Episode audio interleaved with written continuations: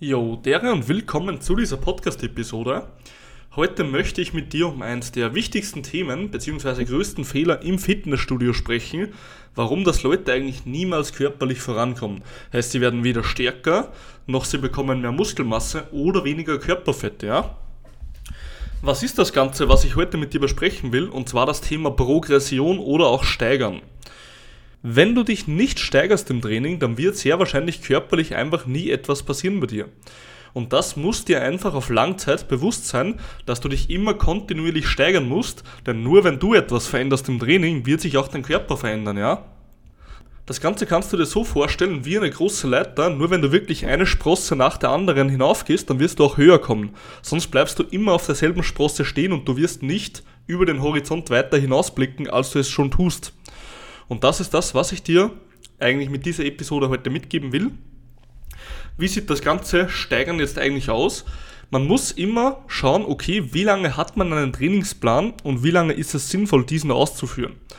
Einen Trainingsplan zu lange auszuführen ist genauso wenig sinnvoll, wie ihn zu kurz auszuführen, ja.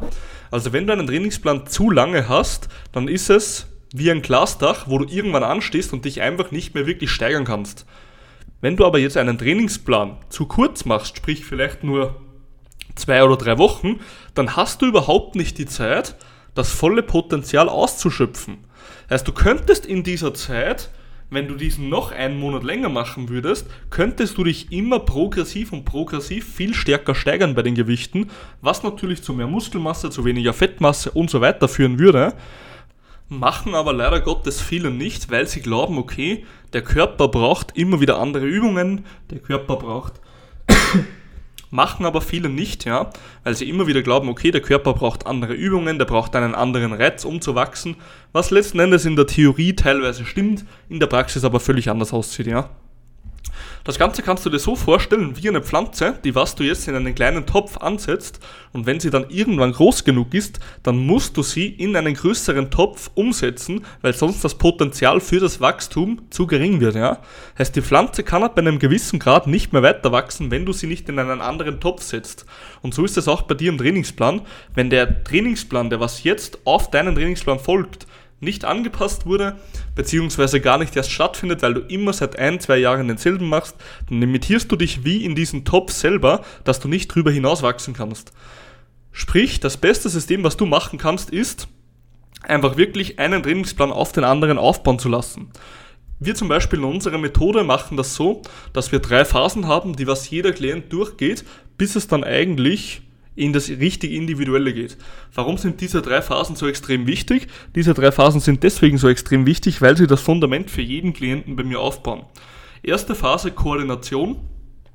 Sprich, die Leute müssen koordinativ einfach mal sehr, sehr gute Übungsausführungen lernen. Sie müssen lernen, sich gut zu bewegen und sollten einfach keine Probleme haben. Zweite Phase, der fundamentale Aufbau, heißt, da geht es wirklich mal stärker in die Richtung Muskelaufbau rein. Diese Phase dauert dann auch etwas länger, weil Muskelaufbau passiert nicht von heute auf morgen.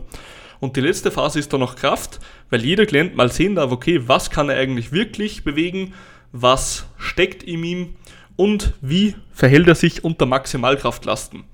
Und das ist bei 72-Jährigen als auch bei 13-Jährigen komplett gleich, weil ich habe zum Beispiel, meine älteste ist 72, die Hertha, und der jüngste ist der Bastian, der ist 13. Ähm, ganz witzige Geschichte, aber egal. Auf jeden Fall, die trainieren komplett gleich. Ich behandle keine Frau, keinen Mann, kein Alter irgendwie unterschiedlich, weil jeder diese Grundprinzipien braucht, ja. Und so sollte auch dein Training aufgebaut sein. Sprich, alles, was ich dir heute mitgeben will, ist, du solltest den Trainingsplan nicht zu schnell wechseln und immer Bunny hoppen, weil dann limitierst du dich selber, weil du einen Plan noch nie wirklich ausgereizt hast und du die Gewichte nicht so gesteigert hast, wie du sie möchtest.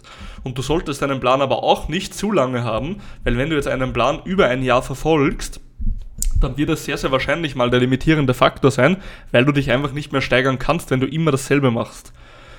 Du musst also bei diesem zweischneidigen Schwert einen Weg finden, der was für dich funktioniert. Und letzten Endes wird der Erfolg immer größer, du siehst schon langsam ein Licht am Ende des Tunnels und du kommst deinem Ziel immer und immer und immer wieder näher.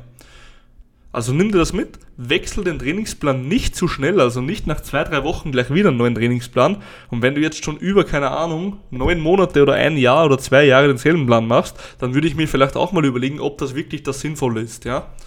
Also genau, nimm dir das auf jeden Fall mit und, und ich wünsche dir heute noch einen richtig entspannten Tag. Die Folge kommt heute am Montag raus. Also ja, dann auf jeden Fall habe eine entspannte Woche, eine gute Trainingswoche und wir hören uns beim nächsten Podcast.